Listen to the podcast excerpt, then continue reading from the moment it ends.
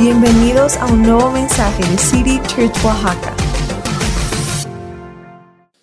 Pues muy, muy buenos días. ¿Cómo están todos?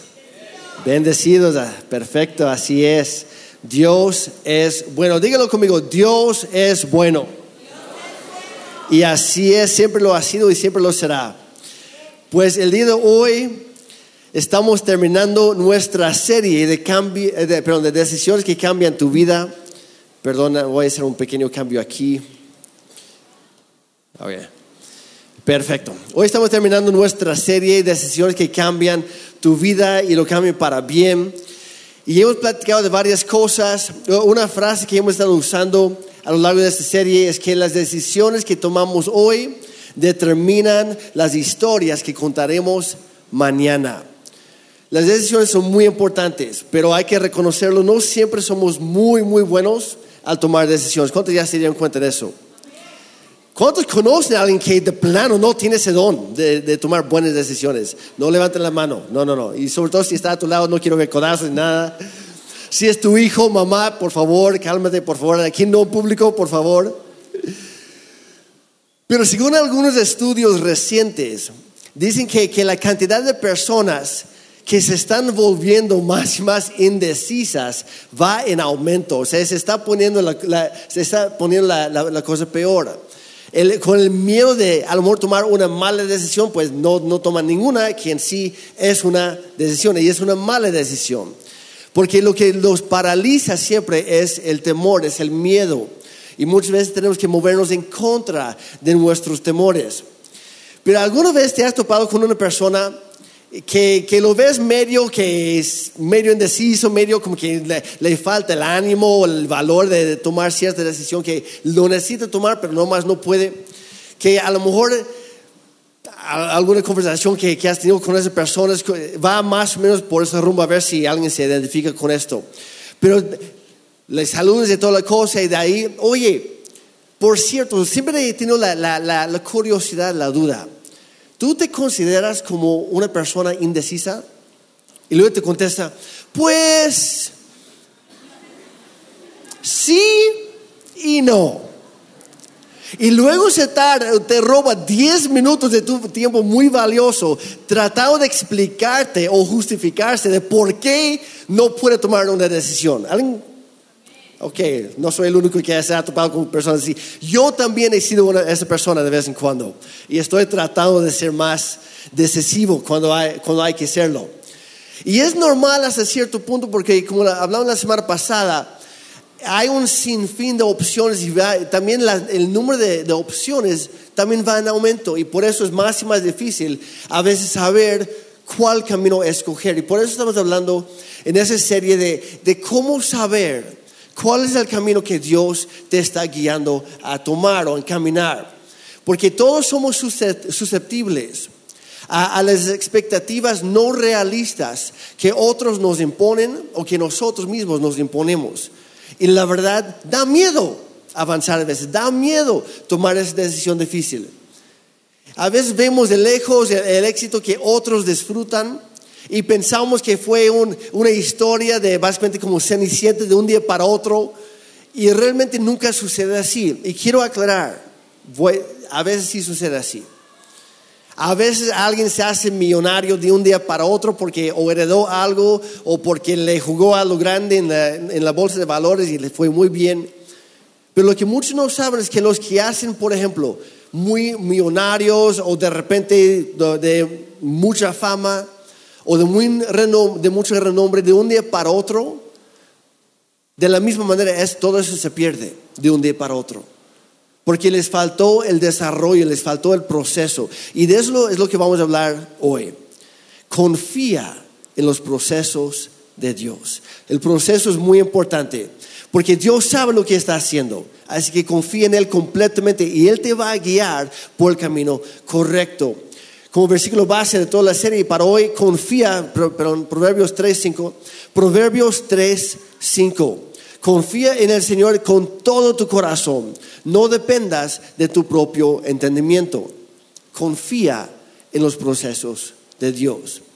Pero hoy me quiero enfocar más en la vida de, de, un, de un tipo, no sé si han oído de él alguna vez en la Biblia, se llamaba Pablo. ¿Alguien lo, lo escuchó alguna vez? El apóstol Pablo. Deberían, el más grande de, los apóstoles. Y, quiero, voy a poner un poco de contexto. Vamos a estar estudiando unos versículos en Hechos capítulo 20, por si lo quieren buscar de una vez. Hechos 20, a partir del versículo 22. Pero para poner un poco de, contexto primero, uh, porque no todo el mundo conoce la historia, a lo mejor conocen el nombre, pero hasta ahí. Pero Pablo era, un, era el primer gran misionero. No fue el primer misionero, hubo otro, de hecho Felipe el evangelista no el discípulo de Cristo, sino de segunda generación. Él fue un gran evangelista, pero no llegó a, la magnitud como el apóstol Pablo. Y Pablo iba donde nadie más quería ir. Y cuando Pablo veía que iba a haber oposición, decía, ahí está mi nombre en, en el sombrero, escógeme a mí, básicamente como el burro de Shrek. Aquí estoy, escógeme a mí. Y los demás apóstoles, ¿alguien más? Quien sea, igual que Shrek muchas veces. Así pasa a veces en la iglesia. Pero el punto es que Pablo iba a muchos diferentes lugares, plantaba iglesias, y una iglesia que de plano disparó de, o sea, empezó muy rápidamente, muy fuerte, obviamente con sus broncas, pero ahí, ahí estaba. Y Pablo pasó tres años en una ciudad llamada Éfeso. Y de hecho, cuando él se fue, puso a su hijo espiritual que se llamaba Timoteo, que era un adolescente en ese momento, y lo dejó a cargo de una iglesia con aproximadamente tres mil miembros. Un chamaco de 16 años era el pastor principal. Yo, yo, yo, yo, hace unos meses escuché que alguien hizo un comentario, no, es que ese, ese Jeremy todo es muy chamaco para ser pastor.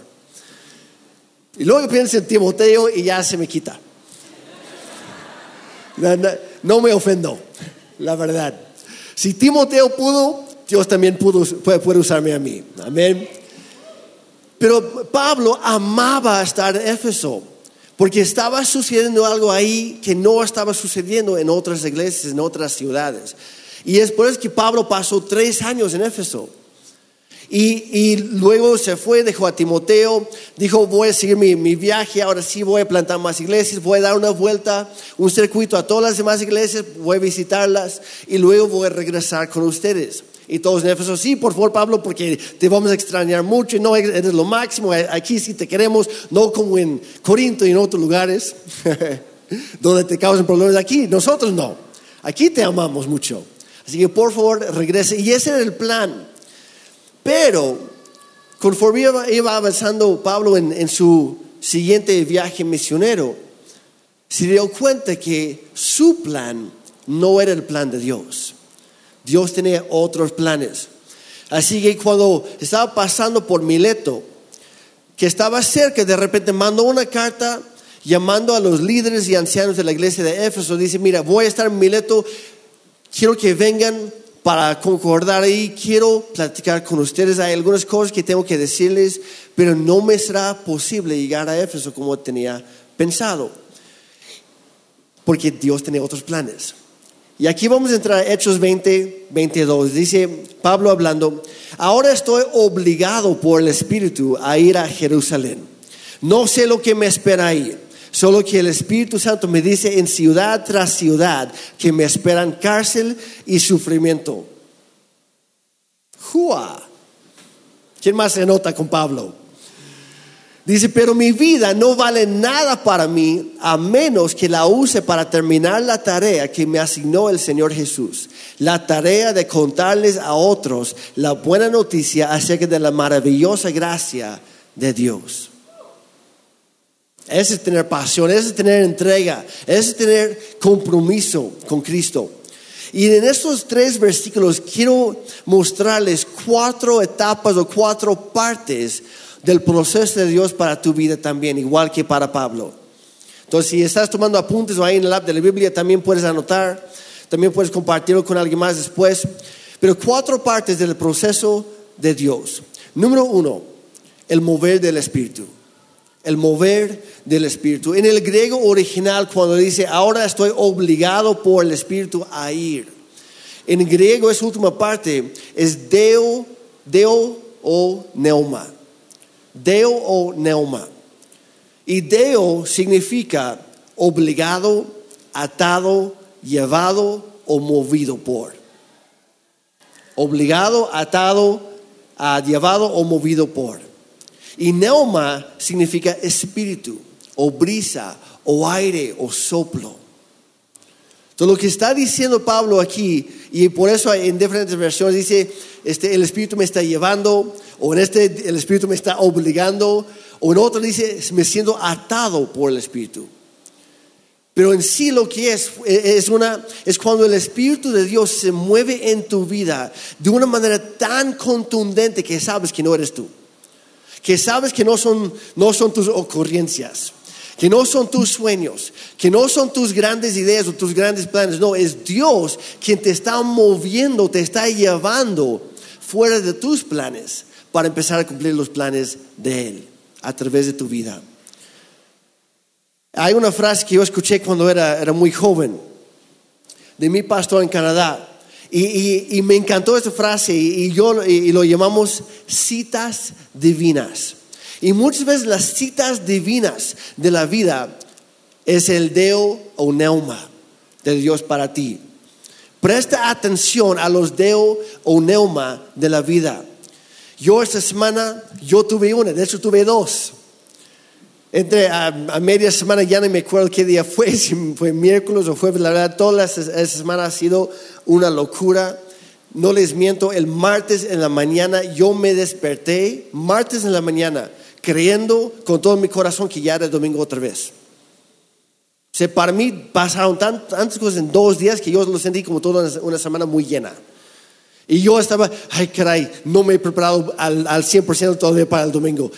Y en tres horas voy a estar frente a todos, ¿qué voy a decir, Señor?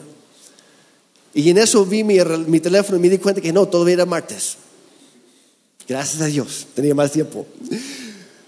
Pero Fui un día entre semana, miércoles y jueves. Estábamos comiendo en, familia en la casa y de repente mi esposa, que no es mucho de antojos así, entonces cuando tienes antojo yo con mucho gusto le hago caso porque yo sí soy de esos antojos, pero me dice, oye Jeremy, como que falta un postre, ¿no? Gloria a Dios. Esto es de Dios, sí amor, yo voy. Es más, yo lo pago sin hacer preguntas. No, no, no. Nada más me dice qué tipo quieres, un pastel o galletas, algún otro postre. Y me dice, no, lo que tú encuentras. Odio cuando mi esposo me dice eso. Siento que siempre es una pregunta capciosa. No, este, Jeremy, ¿qué es lo que te gustaría de ti? No, es que no se trata de eso, amor. ¿Qué es lo que tú quieras? Así dime directo, ¿no? Así soy yo. A mí me tienes que decir las cosas bien o si no, lo voy a regar probablemente. Y voy a escoger lo que a mí me gusta, no pensar lo que les gusta a todos los demás. Pero dije, bueno, me dice, no, pues si no toma foto me avisa que hay, ah, bueno. Voy, cruzo la calle a la panadería o pastelería más cercana de mi casa porque no quería, no, no quería dejar tiempo que se cambiara de, de opinión mi esposa, ¿verdad? Entonces voy corriendo y veo Llegando a la puerta, justo cuando yo estaba entrando, también veo un conocido con sus hijos. Y luego vi, otros dos señores. Y yo pensé, no, pues están esperando el camión que pase, o un taxi, o unos amigos, quién sabe. Cuando de repente casi estoy para entrar y la persona que yo conocía se voltea y empieza a saludar a esos dos otros, otros dos hombres. Y yo pensé, bueno, pues como iba a saludar a uno, ahora tengo que saludar a todo el mundo, pero no pasa nada. Los saludo ya para entrar por mi pastel y el, que conozco se voltea y me dice, ah, Jeremy, justo íbamos a hablar de ti. Yo, ¿qué pasó? Por lo menos ocúltelo poquito, ¿no? O sea, así descarado. Me dice, no, cosas buenas, no te preocupes. Me dice, Jeremy, te presento, este pastor se llama Pedro. Y te, que, le, le quería contar a él lo que Dios está haciendo en City Church y a través de ustedes como pastores. Yo, ah, bueno, pues adelante entonces, tienes mi bendición, ¿no? Tienes mi permiso, adelante. Entonces ahí estoy y estoy para escoger mi pastel y me dicen, hermano, ¿no te gustaría acompañarnos? Y yo, yo estoy pensando, mi esposa está esperando su postre, pero siento que mi lugar es estar aquí. siento que Dios usó mi esposa para traerme a esta pastelería para tener esta cita divina. Así que le, mandé un mensaje a mi esposa, me encontré con algunas personas, me voy a tardar, lo siento, llego cuando puedo. Y a fin de cuentas tuve una hora ahí. Y mi esposa me perdonó, me dijo, no te preocupes, ¿quién es? Ni siquiera le contesté porque estaba bien metido en la conversación hasta el final. Ya le mandé las fotos y le llevé su, su, su pastel ahí. Pero estando en este, en este lugar, cuando menos lo esperaba yo, un total desconocido me empezó a hablar cosas que solamente Dios sabía. Dios, a uno de ellos, Dios le dio una palabra profética para mi vida. Al otro, Dios le había dado hace unos días un sueño profético para mí. Son citas divinas. Es el deo o neuma de la vida, el mover del Espíritu Santo en tu vida. Antier tuve otra, hablando con mi pastor en Canadá que según yo iba a ser algo muy rápido, un salud, no había platicado con él mucho tiempo por algunas cuestiones de salud que ha, estado teniendo y quería dejarlo tranquilo, no quería estresarlo porque son cosas del corazón para él. Entonces le dije, no, pues algo rápido. Terminamos hablando casi dos horas y media. Y cosa tras cosa tras cosa, tras cosa, confirmación tras confirmación. Dudas que yo había tenido durante varias semanas y Dios usa a diferentes personas para confirmarme que sí era el, camino correcto. A pesar de la oposición, a pesar de los temores, a pesar de muchas cosas. Pero igual que Pablo, el Espíritu le decía, yo te voy a llevar para allá. Y yo te quiero animar, iglesia, cuando es el Espíritu llevándote, no pongas resistencia, no pongas frenos, porque el plan de Dios para tu vida siempre será mejor que tu plan para tu vida porque sus pensamientos y sus caminos son más altos que los nuestros. Cuando regresamos a Oaxaca pasó algo parecido. Cuando estuvimos en Puebla hace seis años y Dios de repente después de los terremotos nos movió y dijo, regresa a Oaxaca. Yo no quería porque yo tenía otro plan y fue mi mismo pastor ahí en Canadá, por el Espíritu Santo me dijo, Jeremy, vuelvo vuelvo a Oaxaca. Y yo dije, no tengo plan, ¿quién me espera? No sé, pero vuelve, regresa, obedece. Y cuando tú obedeces a la voz de Dios en tu vida, Él te abre puertas que nadie más puede abrir. Y Él te va a dar una bendición y te va a dar su gracia que nunca antes habías experimentado a ese, a ese grado. Pero tienes que tomar el paso, tienes que confiar en sus procesos. ¿Qué es lo que Dios te está pidiendo a ti? Tal vez es ayudar a alguien y mostrarle el amor de Dios. Tal vez es unirte por fin a un grupo de conexión, cosas que no has hecho durante cinco años. Tal, lo hiciste al, al principio, lo dejaste. Tal vez es momento de regresar. Tal vez es invitar, invitar a un amigo a la reunión contigo. Hay un par de asientos vacíos, no muchos, gracias a Dios, pero hay unos cuantos. Caben más personas. Invítale. Invita a tus amigos, invita a tus familiares, invita al compadre de, la escuela o, del trabajo. Toma un paso. ¿Qué es lo que Dios te está pidiendo a ti? Tal vez para los jóvenes, el paso que Dios te está pidiendo cuesta un poquito más. Y es deja esa novia o ese novio que no te conviene. Confía en los procesos de Dios. No es que andar de solterón otra vez. No, Señor, por favor, no. Y Dios te está diciendo, es que no puedo bendecirte a lo grande hasta que sueltes a esta. Y tú estás estorbando mi plan para ella, así que hazte a un lado. Porque aunque no lo creas, tengo a alguien mejor para ella. Y esperaba un amén más, más, más fuerte de, de, los solteros. Nada más escuché a unos cuantos y otras mamás que sí lo captaron, pero bueno. Tal vez jóvenes, lo, que Dios te está pidiendo es, oye, pues eh, hay esa chica, te gusta, te parece muy bonita, acércate, dile cómo te llamas. Por ahí empiezas, saluda, sea amable y de ahí invítala a Conexión Jóvenes de sábado. Oye, ahí vamos, ahí vamos. Y después salen a cenar juntos. Tú ya traes tu plan, pero al amor Dios te está poniendo, toma el primer paso y yo te voy reforzando, te voy ayudando con todo lo demás. Tal vez emprender un nuevo negocio que tú puedes usar para extender el reino de Dios aquí en la tierra. Sea lo que sea, haz caso al mover o al soplo del Espíritu de Dios en tu vida y responde en fe a lo que Él te está pidiendo. Responde en fe. ¿Cuál era el número uno? Eso, mover del Espíritu. Número dos, vamos a irlos repasando para que, para que no se les olvide. Número dos, cierta incertidumbre.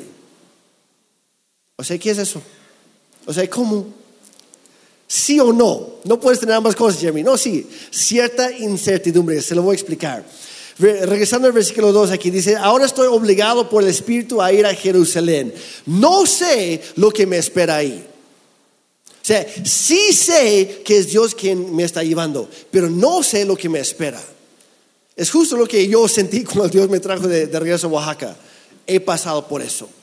Yo me acuerdo cuando era, era chavo, había una, una, película, no épica, pero muy clásica, que, que, había una frase, sobre todo, había unos abogados y estaban investigando unos casos y de repente un, eh, el joven, que de hecho es Tom Cruise, el actor, eh, el joven, eh, el, el abogado joven, le exige al otro y dice, por fin, dime la verdad.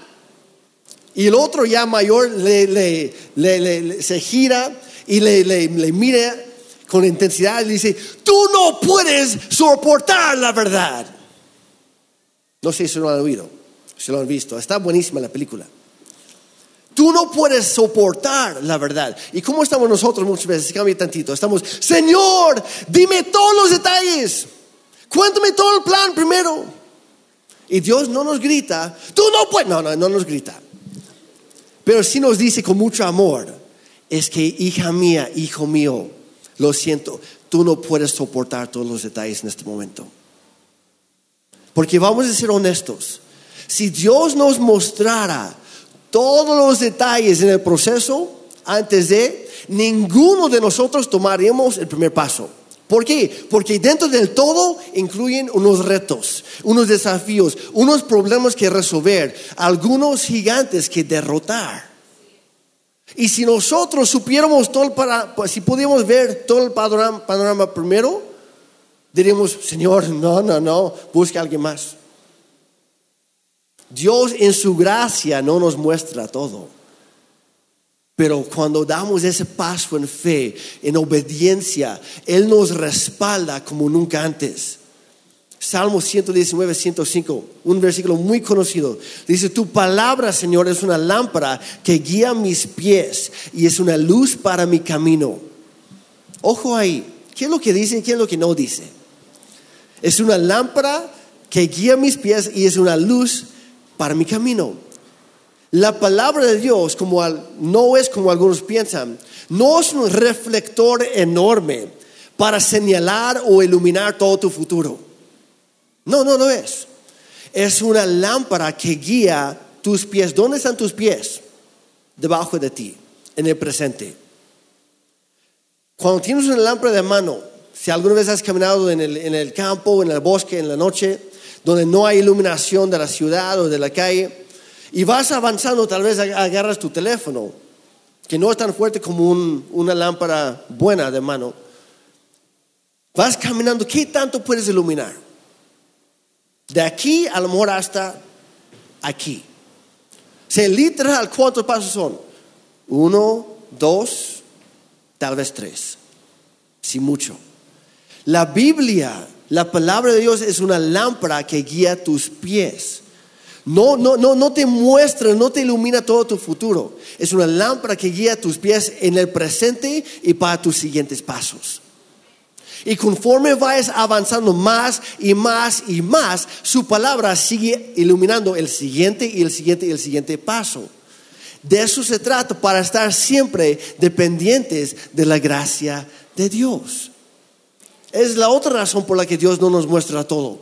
Porque si nos contara todo el plan, nosotros como humanos orgullosos que somos muchas veces diríamos, ah, bueno, gracias Señor, ahí te ves hasta la siguiente y ahí nos vamos. Porque ya tenemos todo el plan y Dios quiere que estemos caminando con Él. Es el proceso de Dios para nuestra vida.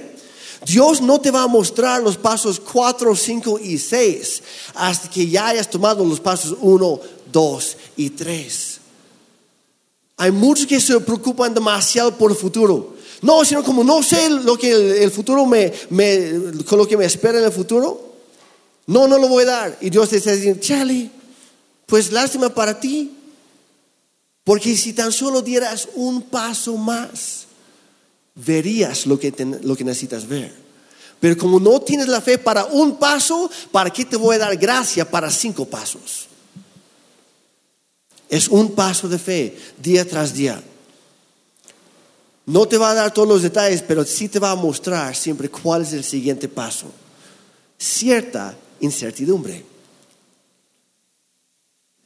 Puedes tener la certeza de algunas cosas y nunca vas a tener la certeza de otras cosas. Por eso se llama fe. Es bueno hacer planes, sí es bueno hacer planes, pero no es bueno aferrarnos a nuestros planes cuando no son los planes de Dios, porque los suyos son mejores. Yo estoy aprendiendo esto, voy a ser honesto. Yo en, esos días he andado, Señor, pero esto, esto, esto, yo estoy aprendiendo esto. Esto es para mí. Y Dios me está diciendo, te voy a dar para, para hoy. Mi gracia para ti es suficiente para hoy. Mañana es otro día. Jesús mismo dijo, no se preocupen, no, no, no se carguen, no temen por lo que el mañana traerá. Cada día tiene suficientes problemas, no se preocupen por los problemas de, mañana, que por cierto es la definición de la ansiedad. Es el temor o la preocupación por cosas que todavía no suceden. Y por cierto, el 90 o más por ciento de esas preocupaciones nunca, se van, nunca van a suceder. Por eso Jesús dijo, no, no sean ansiosos por el día de mañana. Descansen en las promesas de Dios para hoy y Él también te va, te va a ayudar para el día de mañana. Muchas veces mi plan simplemente es obedecer a Dios hoy. Dios, dame la fe para ser obediente hoy. Con eso me basta. ¿Por qué? Porque yo no puedo ver el futuro. Por más que quisiera, no puedo. Pero puedo decidir confiar en aquel que tiene el futuro en sus manos. Y así es Dios.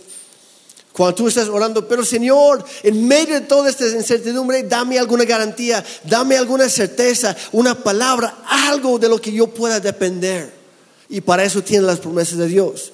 Por ejemplo, Hebreos 13, 5, nunca te dejaré, jamás te abandonaré. Si tú vas con Dios, no vas solo. Y Él es más grande que tú. Y Él va a pelear por ti. Y Él va a abrirte camino. Y Él va a hacer lo que es imposible para ti, porque sí es posible para Él.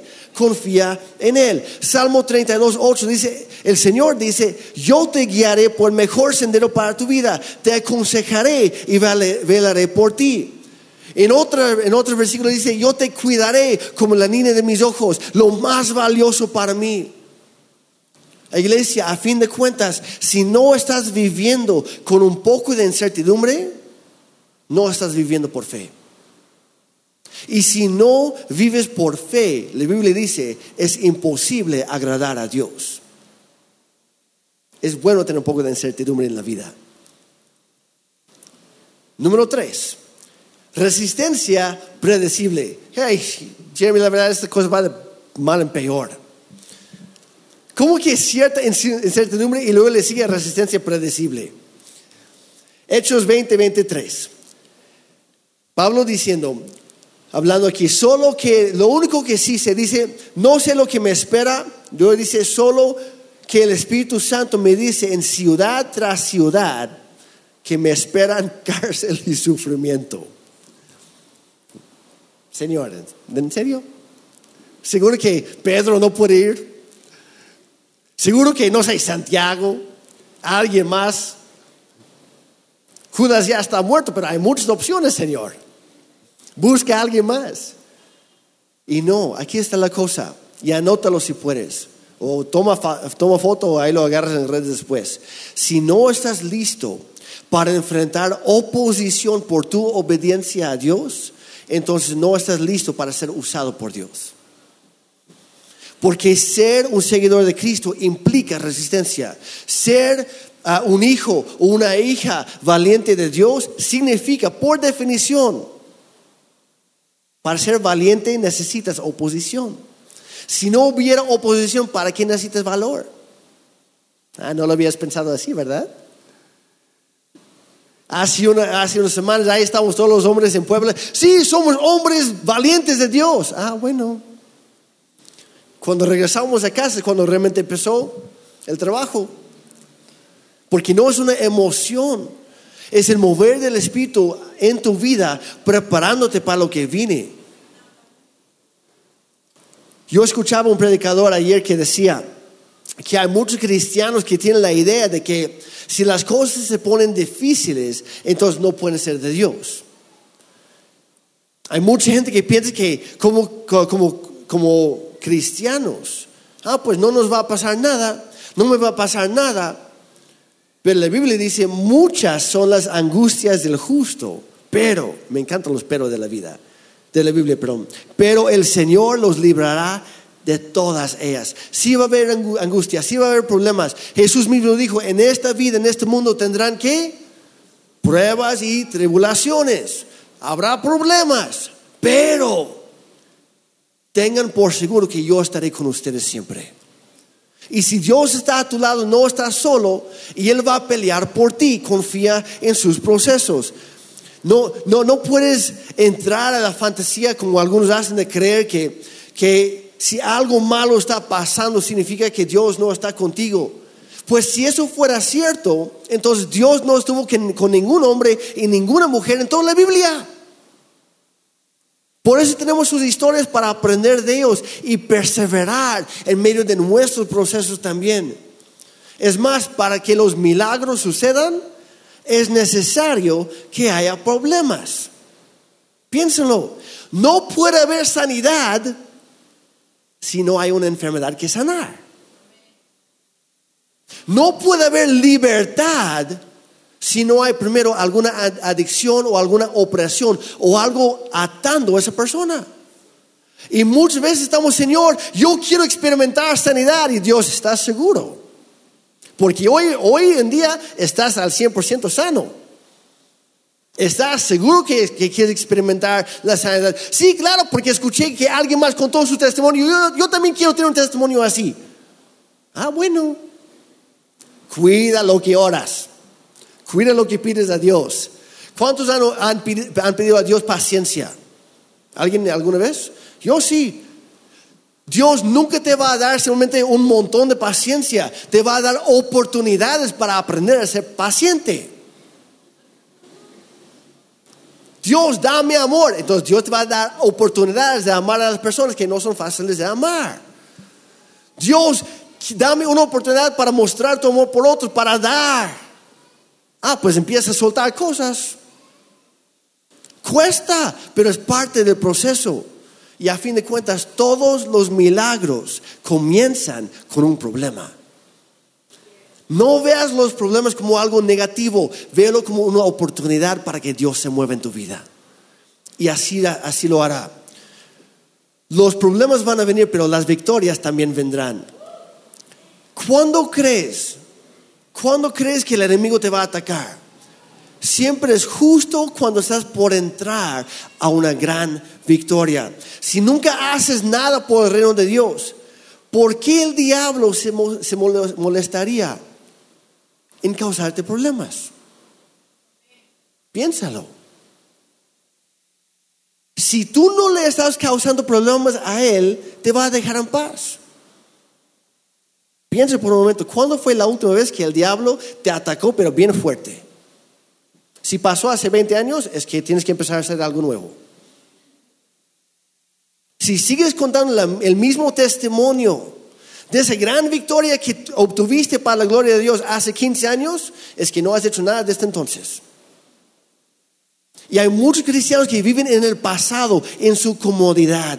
Y Dios quiere que vivas en victoria tras victoria todos los días. Pero eso requiere una batalla que enfrentar, una lucha que pelear. Siempre habrá oposición cuando estás haciendo algo significativo con tu vida. La resistencia no necesariamente es una señal de que andes fuera de la voluntad de Dios. De hecho, podría ser muy bien una indicación que estás haciendo exactamente lo que Dios quiere que hagas. No siempre, a veces hay resistencia porque andamos en el camino equivocado. Pero si estamos en el camino correcto y hay resistencia, gracias a Dios vamos por buen camino. Porque estamos incomodando al mismo infierno. Confía en, el proceso de Dios. El proceso tal vez sea incómodo o incluso doloroso. Pero tirar la toalla ahora no va a acelerar el proceso, al contrario, se va a reiniciar confía y persevera en, el proceso de Dios. La lucha que enfrentas hoy está desarrollando la fuerza y la perseverancia que necesitarás mañana. El proceso de hoy es importante. No lo saltes, no lo esquives. Sigue fiel en el camino de Dios, confía. Y antes de ver la última parte del proceso de Dios, echemos un vistazo al resto de la vida de Pablo. Pablo fue el más grande de todos los apóstoles, la neta. Después, o sea, si fuéramos a rankear eh, las grandezas en el reino de los cielos, obviamente, ¿quién está en primer lugar? Jesucristo, no hay duda, ¿ok? Pero después de Jesús, ¿quién sigue? En mi humilde opinión, yo diría Pablo. No es Pedro. Pedro obviamente tuvo sus grandes momentos, también tuvo sus bajos y todo, como cualquier ser humano, igual Pablo. Pero desde que Pablo lo agarró bien, de ahí nunca bajó. Y Pedro andaba así poquito, ya lo agarró bien y de ahí ya no, ya no, ya no le bajó hasta, hasta su muerte.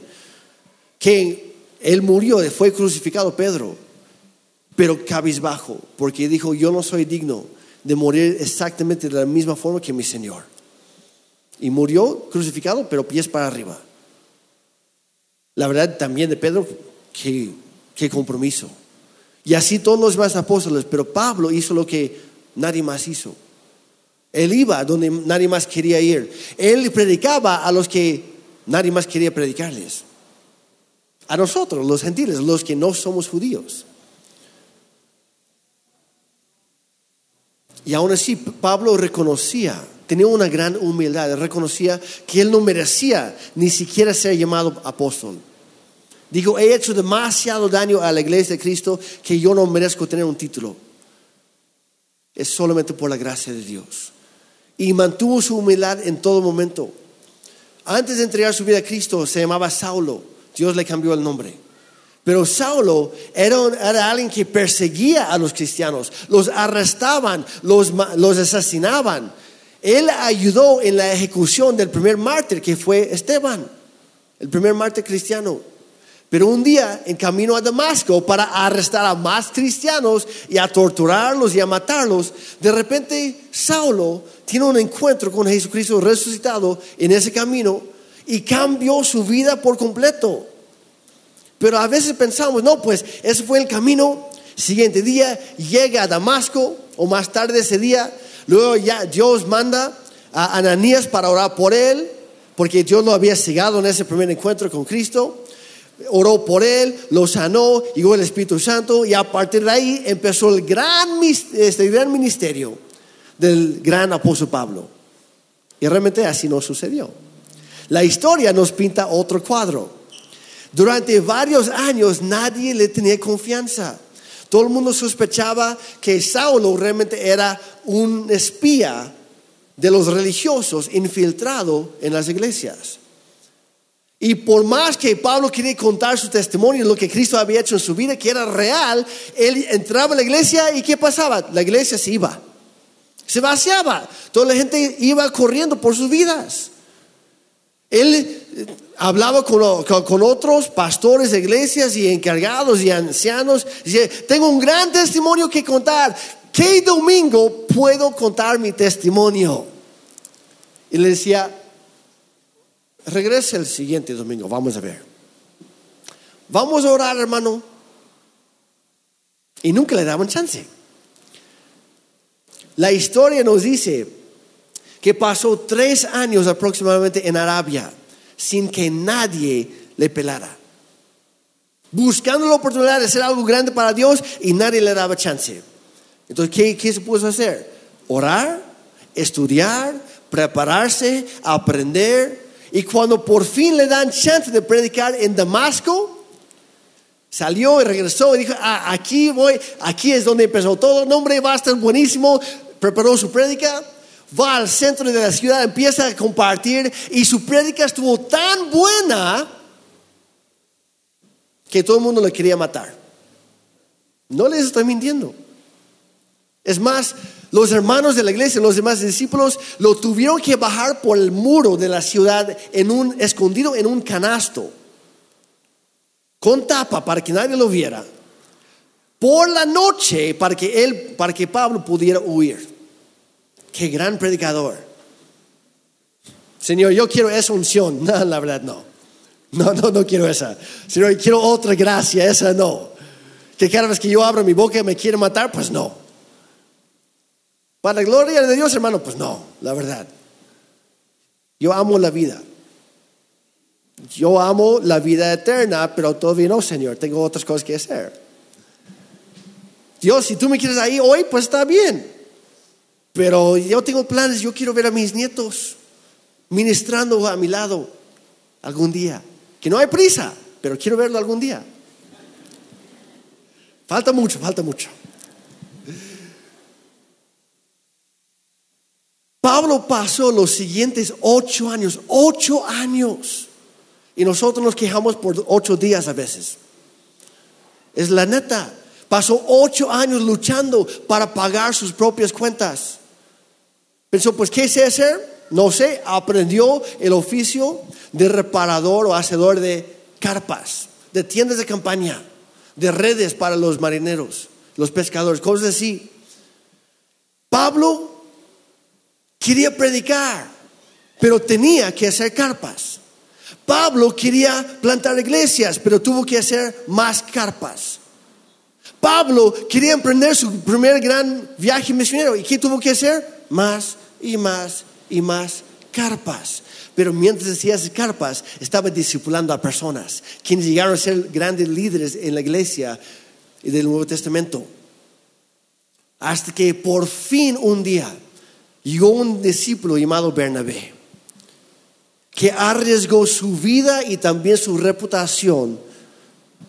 Y dijo, Pablo, tal vez me voy a repetir algún día de esto, pero acompáñame. Yo te voy a presentar a los apóstoles, porque yo los conozco. Ven conmigo porque yo sé, no sé de qué se trata, pero sé que Dios quiere hacer algo a través de tu vida. Y a partir de ese momento lo llevaron con los apóstoles y por fin las cosas empezaron a cambiar. Pero primero, Pablo tuvo que pasar por un proceso. Y es lo mismo con cada uno de nosotros. ¿Qué es lo que necesitas? El mover del Espíritu. Que no sea idea tuya. El mover del Espíritu. El deo o neuma. Necesitas o vas a enfrentar cierta incertidumbre. Vas a encontrar resistencia predecible. Y también Dios te va a dar confianza fuera de lo común. Confianza fuera de lo común. Hechos 20 y 24. Pero mi vida no vale nada para mí a menos que la use para terminar la tarea que me asignó el Señor Jesús. La tarea de contarles a otros la buena noticia acerca de la maravillosa gracia de Dios. ¿Cuál fue la tarea que Dios tenía para Pablo? Predicar el Evangelio, escribir la mayoría del Nuevo Testamento que tenemos hoy en día y también empezar iglesias por toda Asia y por Europa. Pablo no tenía un gran plan para, para alcanzar el éxito. No tenía su plan para cinco años. Su plan simplemente era obedecer, serle fiel a Dios, tomar ese paso y luego el siguiente, luego el que sigue. Pablo se sometió a los procesos de Dios. ¿Quieres hacer reír a Dios? Cuéntale tus planes. Y luego pide bendición sobre tus planes. Para el colmo, ¿verdad? Es lo que hacemos muchas veces. ¿Qué es, lo, qué es la mejor opción? Señor, aquí están mis planes. Ahora dime, ¿son tuyos o son ideas mías? Y si no, si lo que yo estoy viendo no es de ti, entonces, ¿qué es lo que tú tienes para mí? No me tienes que pintar todo el cuadro. Como me encantaría, Señor, y si quieres, adelante, ¿verdad? Tampoco te voy a echar nada en cara, Señor, píntame todo, está bien, no pasa nada. Pero si dice, bueno, mi gran plan para ti empieza con esto y lo demás, luego te digo, toma el primer paso. Confía en el proceso de Dios. Cuando le atinas al ser, lo que hablamos la primera semana, cuando le atinas al ser, ¿quién debe ser en Cristo? Dios te va a llevar al hacer lo que tú deberías hacer específicamente con tu vida. Cuando le atinas al por qué, tus motivos, es más fácil discernir el qué. Tal vez estás pensando, oh, eh, tal vez en este momento, tú no estás donde quisieras estar. Yo lo sé, yo también ando así muchas veces. Sé quién Dios quiere que seas antes de preocuparte por el hacer que tú quieres hacer. El qué. Confía en sus procesos. Tal vez estás pensando, pues Jeremy, ¿cuál es mi propósito entonces? Es el mismo que tuvo el apóstol Pablo. Proclamar el Evangelio, las buenas noticias de Cristo que Él vino a salvarnos de nuestros pecados y que está preparando un mejor lugar para nosotros más allá de este mundo, más allá de esta vida. Si decidimos creer su muerte, en su sacrificio por nosotros, también en su resurrección al tercer día. Y si decidimos vivir para su gloria, hagas lo que hagas, hazlo para la gloria de Dios. Si estás estudiando, estudia con ganas con dedicación para la gloria de Dios. Si estás casado o casada, mantente fiel en ese matrimonio para la gloria de Dios. Si eres un papá o mamá, enseña, cría a tus hijos en la palabra de Dios para su gloria. Si eres un emprendedor o si tienes un trabajo, trabaja con esmero, con diligencia, siendo honesto para la gloria de Dios. Si te quedas en casa con los niños, mamá o papá, o abuelos o tíos, edúcalos y sirve a tu familia para la gloria de Dios. Por eso Pablo escribió a los Corintios, 1 Corintios 10, 31, háganlo todo, todo para la gloria de Dios. En otra versión dice, en conclusión, uno debe glorificar a Dios en todo lo que hace. Confía en sus procesos. Comprométete al 100% con Dios y Él se va a comprometer al 100% contigo. Porque Él es fiel siempre, Él nunca va a cambiar de ser. Y recuerda, iglesia, que una vida sin compromiso siempre será una vida sin éxito. Comprométete con Dios. Confía en Él, confía en sus procesos. Les quiero pedir si pueden ponerse de pie. Yo sé que ahorita estaba hablando, a lo mejor el Espíritu te estaba mostrando diferentes situaciones en tu vida y estabas como que, ah, no, pues con razón. ¿Cuánto necesitan la gracia de Dios para hoy? Así que Padre Santo, hoy te damos gracias por tu palabra. Gracias porque nos has hablado hoy. Gracias porque tienes grandes planes y sueños para nuestra vida. Hoy danos la fe, danos la confianza para obedecerte y caminar en tus, caminos. Que no son los nuestros, no se parecen en nada a los nuestros, lo reconocemos. Pero también reconocemos, Señor, que humildemente, que nuestros sueños ni siquiera llegan a alcanzar los talones de tus sueños. Que siempre son para nuestro bien, para darnos un futuro lleno de esperanza. Dios, danos esa fe, esa gracia para tomar el siguiente paso.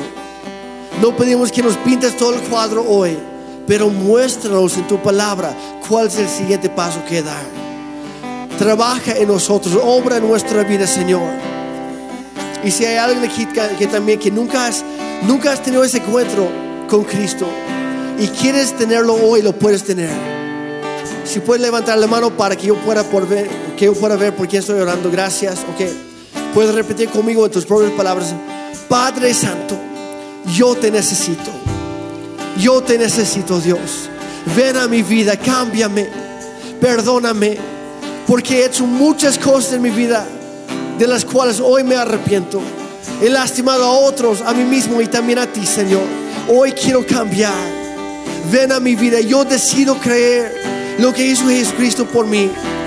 Que Él murió en mi lugar, pagando el precio de mi pecado. Hoy lo recibo, lo acepto. Y también creo que tú lo resucitaste al tercer día. Para que yo también pueda tener vida eterna. Hoy recibo esa nueva vida. En el nombre de Jesús, gracias por proceso que tú estás empezando en mi vida a partir de hoy. En el nombre de Jesús, si tú entregaste tu vida por mí, entonces hoy yo entrego mi vida por ti, Cristo. En el nombre de Jesús. Y todos dijeron, amén.